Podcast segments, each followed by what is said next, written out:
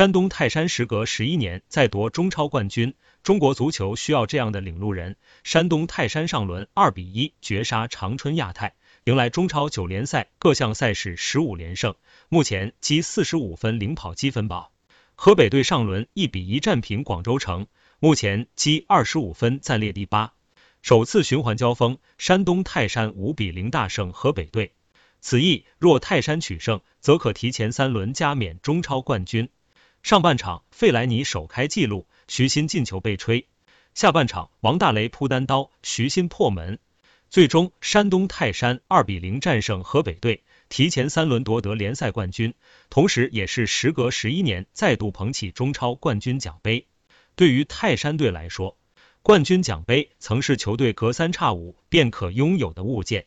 历史上，泰山队四次拿到联赛冠军，六次拿到足协杯冠军。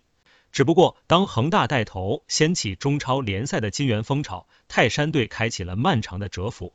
由于江苏苏宁已经解散，国安、广州恒大、上海上港等豪强都出现问题，让泰山队现阶段的夺冠似乎没有遭遇太多的竞争。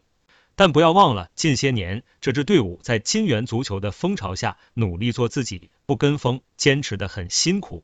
现在鲁能的夺冠无疑是一件好事。毕竟我们需要这样踏踏实实把青训工作做好，又总是能涌现新兴的俱乐部。之前恒大的金元足球已经带歪了整个足球的发展之路，现在需要拨乱反正。鲁能这样愿意投钱，而且善于花钱的，才是中国足球真正的领路人，而不是程序员、李铁、贾秀全之辈。事实上，中国这些年在足球领域投入不可谓不大，不仅引进了德罗巴、阿内尔卡。费莱尼、奥斯卡、胡尔克和孔卡等世界级外援，还聘请了里皮、卡佩罗、埃里克森、斯科拉里、希丁克等世界级名帅，还一口气规划了艾克森、阿兰、洛国富、蒋光太、费南多等外籍球员。只可惜做了这么多工作，花了这么多钱，中国足球的水准没有任何提升，依然只剩下一地鸡毛。而且我们的国家队平均年龄是十二强中最大的，吴磊。吴曦、张琳芃等主力都已经过了巅峰期，等到他们退居二线，中国男足的成绩会进一步下降。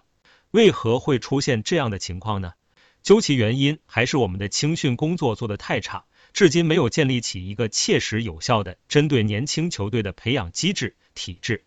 而我们的大部分职业俱乐部根本没有打造百年俱乐部的心思，只会买买买，完全忽略了自己梯队的建设，所以造成我们人才断档的问题。